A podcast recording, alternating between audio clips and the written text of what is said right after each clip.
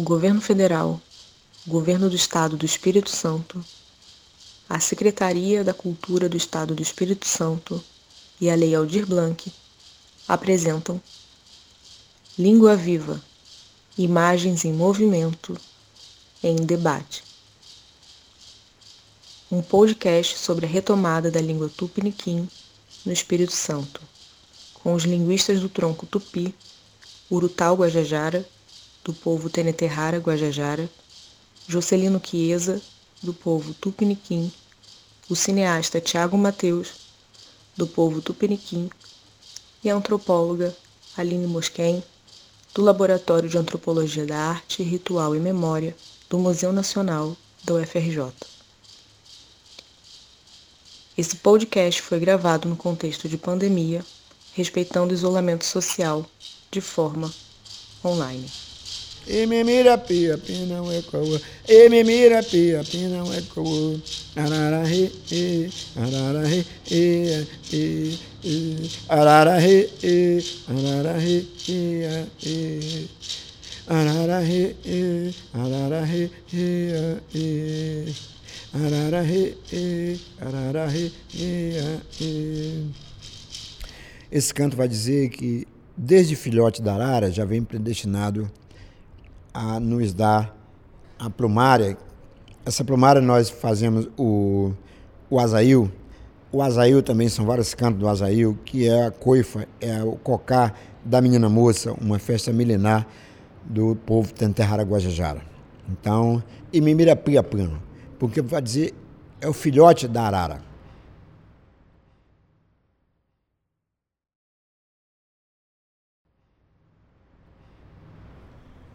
Sanacaruco, Tentarrehê, Promoema Errê, Língua Cultura Tupi, Guarani, Tecorral, Maracanã Assé, Sacacara, 60 Corahê, Merré, Ipocu, Barra do Corda Marão Penum,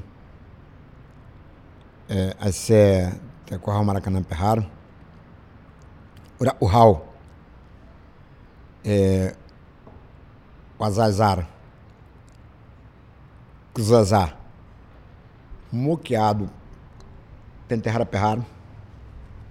Eu falei na minha língua, Zenhaté, de onde eu vim. Sou, pertenço ao povo Tenterrara Guajara. E o grande festa milenar do povo Tenterrara é o Urau, que é a festa do muqueado, o rito de passagem do Senterrara Guajara. O maior número de famílias linguísticas atrelada a um tronco chama-se Tupi, tronco Tupi, famílias Tupi-Guarani. Nós nos baseamos ainda no levantamento do IBGE 2010, que vem dizer que temos no Brasil, em todo o território nacional, 274 línguas.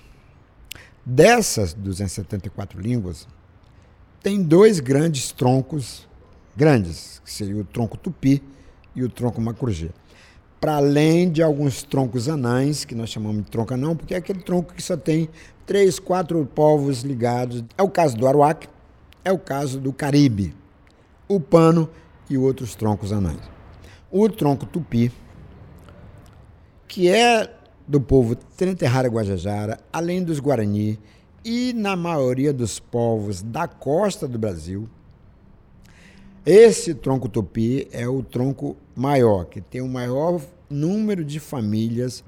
Encontrado que essas línguas vêm da datação da ocupação humana nessa parte das Américas, que hoje chama-se Brasil. Então, datação de entre 45 a 50 mil anos, na época ainda da Pangeia. Essa datação arqueológica é a datação do Estreito de Bering, que ainda estava congelado. Então, os povos indígenas das Américas, segundo esses achados arqueológicos, entraram pelo Estreito de Bering andando. E essa ocupação não é assim de uma hora para outra. Durou aí assim seus 20, e 30 mil anos. Quando chegaram aqui, na parte das Américas, que hoje chama-se Brasil, encontraram os trópicos. Então são clima, é clima propício para os povos que hoje somos nós. Obrigado, Urutau. E olá aos ouvintes do podcast Língua Viva, Imagens em Movimento em Debate. Aqui quem fala é Aline Mosquen. Vocês acabaram de ouvir Urutau Guajajara, lá da aldeia Maracanã, no Rio de Janeiro. Mas qual é a ligação do povo Teneterrara Guajajara com o povo Tupiniquim em Aracruz? Eles pertencem ao mesmo tronco linguístico, o tupi, que vem do proto-tupi, dessa história antiga que o Urutau estava nos contando. Para saber como está a língua materna do povo indígena tupiniquim nos dias de hoje, eu vou chamar agora o Jocelino Chiesa, da aldeia Caieiras Velha, em Aracruz, no Espírito Santo. Chapeputuna, Terera Carondara, Tupinga, é, Juscelino Tupiniquim, Carondara em língua tupi e Juscelino em português. Uh, sou indígena tupiniquim. Eu sou professor, sou pesquisador, né, e meu trabalho ele se dá exatamente na área de revitalização linguística. Trabalho isso já há um bom tempo. E na dissertação que eu escrevi é, no, no, ano de 2018, eu estava fazendo uma análise do mapa de Curtin-Mendadiu, né, acho que é de 83 esse mapa, e lá tem várias referências no que diz é, respeito ao território habitado pelos Tupiniquim. Pegando do sul da Bahia, chegando até a região do Paraná, a gente vê isso na carta de Staden, quando Staden fala assim que ele naufragou na região de Bertioga ali e foi resgatado pelos portugueses e seus é, aliados tupiniquim. E também ele fala que encontrou os tupiniquim na região de Superagui, que é o litoral do Paraná, né, norte do Paraná. Então, é, essa é a região que era habitada e que, infelizmente, devido toda a, essa trajetória de matança, de invasão de território, que infelizmente a, a, começou é, a destruição a partir do primeiro contato mesmo, os tupiniquins foram reduzidos a um território bem pequeno. A verdade é que os tupiniquim acabaram tendo que se esconder por detrás de uma roupagem de caboclo, de bugre, né, de ribeirinho, e que isso só veio à tona já no, no final do século XX. Ah, então antes da colonização portuguesa, o território tupiniquim era muito maior do que é hoje em dia, que está concentrado em Aracruz. Somando isso ao fato da morte da última falante da língua materna, o que foi uma perda irreparável para todas as aldeias, você pode me dizer sobre as principais causas do desaparecimento da língua do seu povo? O professor Eduardo Navarro, é, ele fala que o Brasil deu conta de desaparecer com mais de mil línguas em meio século. Foram mil línguas que desapareceram. E é claro que com essas línguas também desaparecem os povos. Até então, se a gente for retomar a história linguística do Brasil, a gente vai ver esse tupi antigo sendo é, uma língua estudada pelos é, jesuítas. Ela era falada em todo, toda a região litorânea, né, praticamente. Então, uh, aí que Anchieta faz a primeira gramática publicada aí no Brasil, é exatamente a gramática do tupi. O Brasil teve três línguas gerais, línguas indígenas gerais, chamado essa língua brasílica, né, que é o tupi, que é dessa região é, do, do, do, Rio de Janeiro para a região norte, né, nordeste aqui, o tupi paulista, né, que também foi uma língua geral, né, a língua geral paulista, e logo depois o Nhangatu, até o ano de 1759, né, quando é, Pombal decreta na sua carta régia que esta língua deveria ser proibida e que a partir de então a língua oficial do país deveria ser o português. E essa carta ela previu aí é, várias sanções para o, os grupos de indígenas né, nessa proibição. Quem falasse corria o risco de, de ser preso, teria os filhos retirados de perto, né? Foi assim, foi terrível a situação, segundo as narrativas que a gente vai vendo. E essa última falante, que era minha bisavó, o nome dela era Gabriela, é, segundo a, a, os mais velhos aqui, eles contam que ela tinha medo de ensinar. Por que, que, ela, por que, que ela tinha medo? Ela tinha medo de ensinar para os filhos, porque ela falava assim que eles podiam vir e tomar os filhos dela. Então, para você ter uma ideia, né, o, o medo que veio de, de quantos anos de lá para cá, né? Finalizou na minha bisavó, né, o ensino dessa língua, né? Minha avó aprendeu. Por vezes, conversando com você, eu ouvi que ainda existem fragmentos de memória sobre a língua materna nas aldeias Tupiniquim de Aracruz. Considerando que, apesar de todo esse histórico, ainda existe uma memória, eu gostaria de convidar para participar desse debate um jovem chamado Tiago Mateus, que nasceu na aldeia de Comboios, também em Aracruz, e é autodidata na língua tupi antigo. Infelizmente, na nossa aldeia, nós não chegamos a conhecer a, a última pessoa a falar o tupi. Então, meu pai, é, ele me ensina a respeito dos fragmentos. Eu, eu e meu pai também, ele já pegou fragmentos, ele não chegou a pegar, alcançar né, a língua falada no seu, na sua fluência, aquela vitalidade. É, ele conta que a minha avó, mãe dele, ela falava bastante palavras, porém, palavras. O povo falava muitas palavras em tupi, mas eles não sabiam o que era tupi. Então acabou acontecendo dessa maneira. Meu pai falava várias palavras. E a gente achava muito normal, a gente pensava que era português. Ah, então é muito complicado a gente explicar isso detalhadamente. O meu pai, inclusive, uma das, é uma curiosidade, uma das palavras, várias palavras que meu pai ainda fala nos dias de hoje, e eu não sabia o que era, ele chamava mosca de meruanha.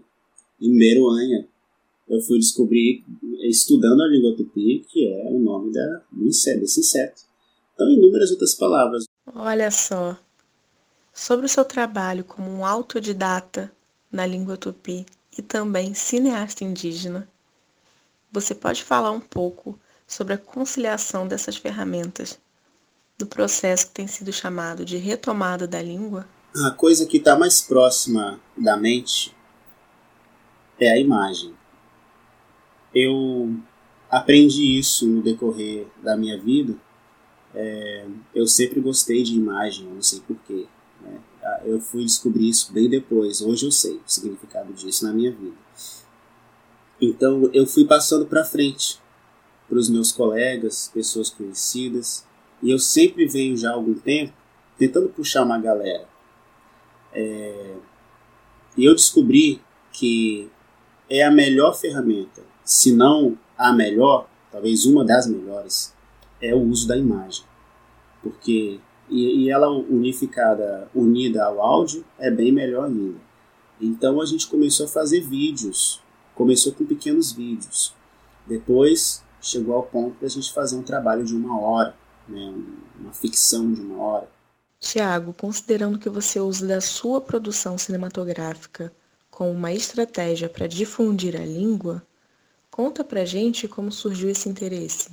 Eu comecei a olhar para minha volta, né, ao, meu, ao meu entorno, e meus irmãos não estavam falando, meus amigos não estavam falando nada, e eu estava ali, eu e meu caderno. Então eu comecei a jogar isso para o dia a dia. Não, peraí. Se a nossa intenção é revitalizar, a gente precisa falar. Como que tirar? É proibindo a mãe de ensinar o filho, proibindo o pai de ensinar o filho. Então eu comecei. Então essa foi a estratégia, mesmo? Então peguei essa para mim. Hoje eu estou aprendendo e ensinando os meus filhos. Então essa é a estratégia que eu estou usando. E está começando a dar certo.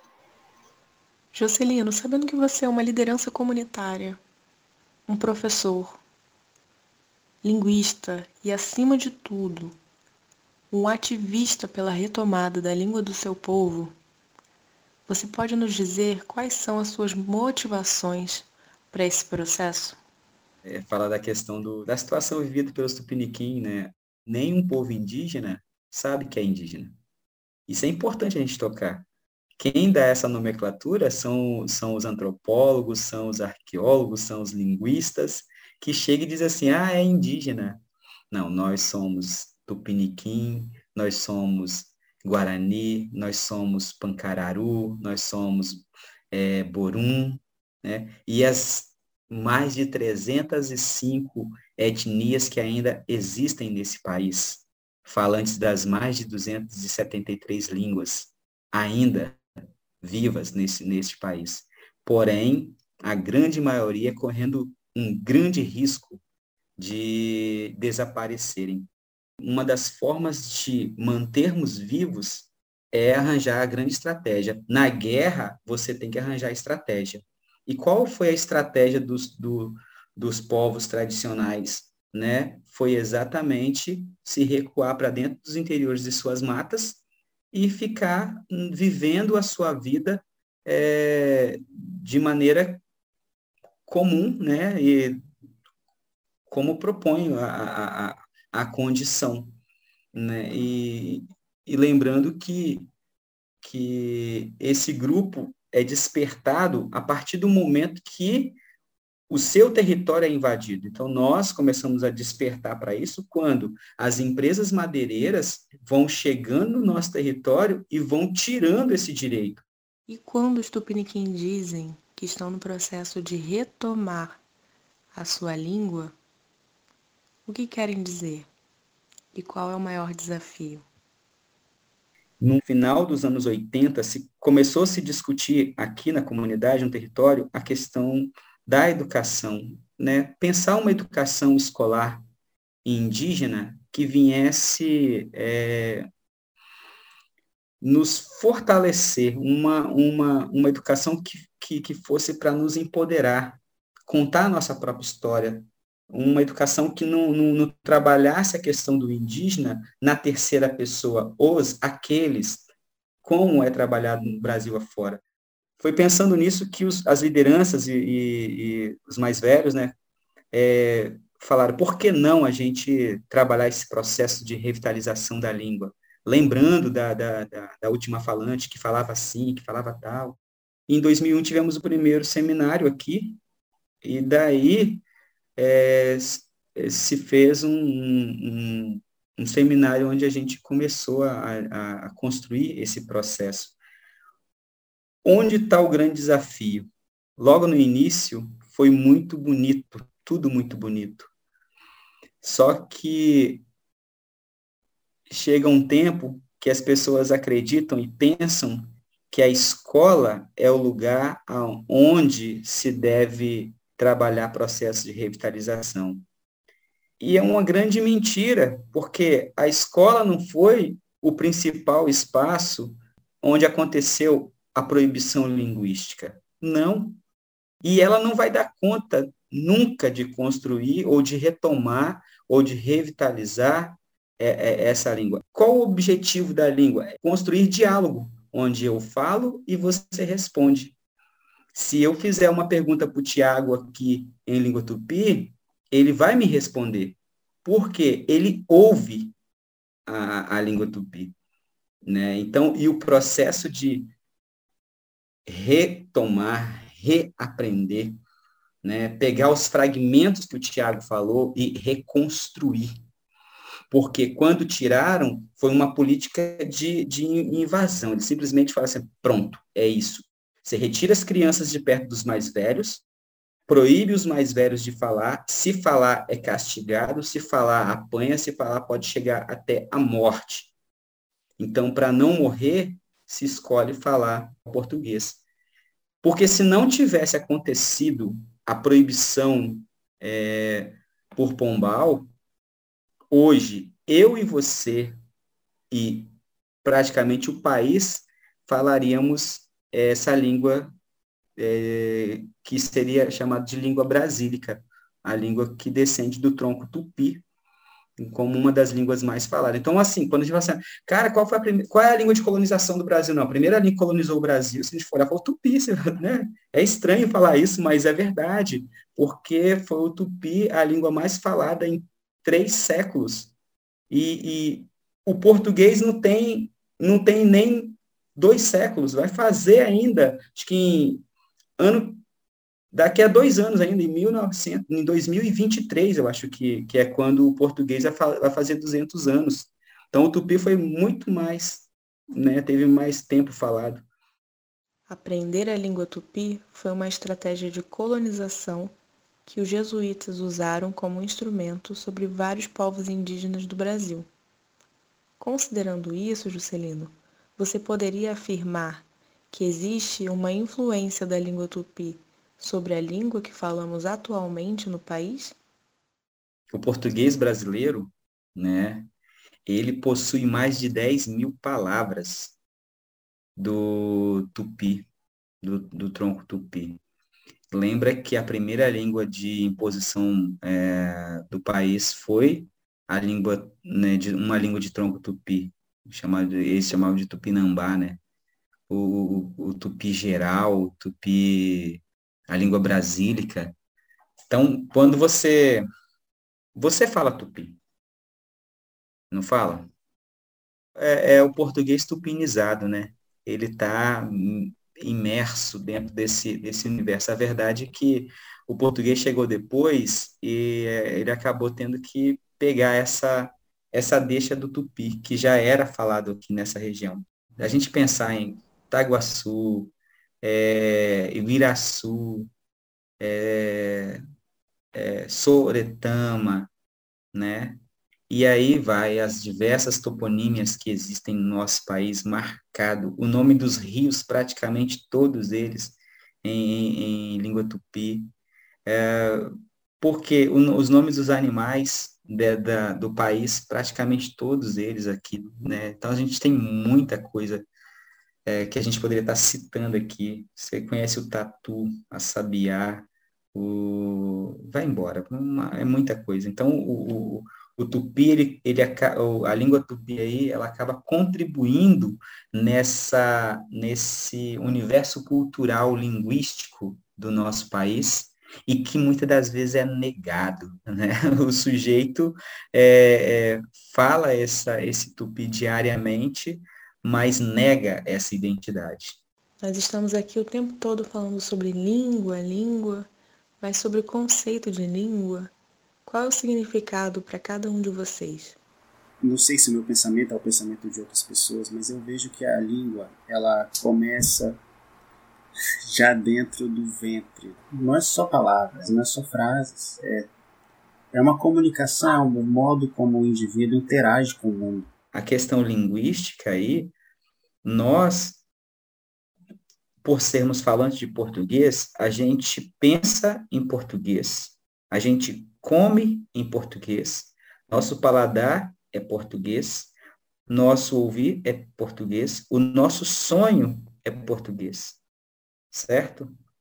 Agora, repare que a língua ela está ligada a esse sujeito espiritual e alma. Aí já vai entrar um pouco para dentro dessa questão da antropologia aí, né? E quando eu, re... quando eu roubo, tiro a língua desse sujeito, eu estou tirando não somente a língua, mas eu estou tirando o modo como ela vê ah, o mundo, o modo de perceber e se perceber nesse universo, o modo de como ela é, representa os ambientes, os espaços, como ela constrói ou como ele se constrói como sujeito dentro deste, desse, desse espaço. Então, quando é, Pombal decreta que a língua deve ser proibida, ele estava matando, de uma certa forma, um, um, uma parte desse sujeito. Entende? Então, agora, a gente tem que repensar dentro desse, dessa nova língua que se aprende esses espaços, rememorar esses espaços, reconstruir esses espaços em nós mesmos enquanto sujeitos étnicos. Como vocês muito bem colocaram aqui, e como eu pude entender, a retomada de uma língua, ela precisa muito mais do que as políticas públicas, como o ensino de línguas indígenas nas escolas, que são muito importantes. Mas precisa de ter uma comunidade inteira interagindo e atualizando essa língua. Ouvindo vocês, percebo que a arte indígena é uma ferramenta fundamental para isso. Então eu queria que você me dissesse quais são as suas referências de artistas indígenas no presente e como você entende esse papel. São vários artistas que hoje estão se destacando. A Arissana Patachó hoje tem uns quadros muito bonitos que estão rolando, rodando o mundo, né? E a fotografia. Nós somos usurpados na fotografia o tempo todo. Tem muita gente ganhando com as nossas com, a, com, com as nossas fotografias por aí, concorrendo a prêmio que a gente nem, nem sabe.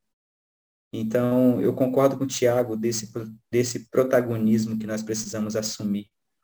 É, eu não digo só nesse espaço da, da, dessa arte, eu falo também da escrita, porque o, o Daniel Munduruku é um, um, um escritor fantástico. Nossos artesãos Guarani, que fazem do seu, dos seus artefatos um meio de sobrevivência. De que arte nós estamos falando? Dos narradores, dos grandes oradores indígenas como Cíntia Guajajara ou Célia Chacriabá, né, que tem Ailton Krenak, de que artista nós estamos falando? Né? Então, é pensar esse universo indígena e os espaços que nós estamos transitando, os espaços que nós estamos é, é, nos habilitando e nos capacitando para dar garantia dos nossos direitos. Nós somos um povo de resistência. E é exatamente isso, nós resistimos para continuar existindo. Essa é a grande verdade. Agradecimentos da equipe técnica, na produção executiva Adriano Monteiro, na pesquisa Aline Mosquen, no designer do som Ian Saldanha e Rodrigo Cabral, e na assistência de produção desse podcast Maria Carolina Stelzer Campos. Maracapininga tu Maracanã e o. Maracapininga tu Maracanã e o Arahi. Maracanã e o Arahi. Maracanã e o Arahi. Maracanã e o Arahi. Maracanã e o. Maracapininga tu Maracanã e o. Maracapininga tu Maracanã e o. Maracanã e o. Maracanã e o. Maracanã e o Arahe, Maracanã e o Arahe, Tentarawane, Tentarawane, Maracapininga tu Maracanã e o Arahe, Maracapininga tu Maracanã e o Arahe, Maracanã e o Arahe, Maracanã e o. Maracanã e o Arahi, Maracanã e o Arahi. Tirou, tirou, zengarate, tirou, tirou, zengarate. Maracapininga tu, Maracanã e o Arahi. Maracapininga tu, Maracanã e o Arahi. Maracanã e o Arahi, Maracanã e o. Maracanã e o Araê, Maracanã e o Araê, Maracamu Pupoô, Maracamu tu, Maracanã e o Araê, Maracanã e o Araê, Maracanã e o Araê, Maracanã e o Araê. Maracanã e o Araê, Maracanã e o Araê. Tentahara Wanehe, Tentahara Wanehe, Maracapininga tu Maracanã e o Araê. Maracapininga tu Maracanã e o. Maracanã e o Maracanã e o. Maracanã e o Maracanã e o. Maracanã, Iuaraê, Maracanã, Iuaraê. Maracanã, Iuaraê, Maracanã, Iuaraê.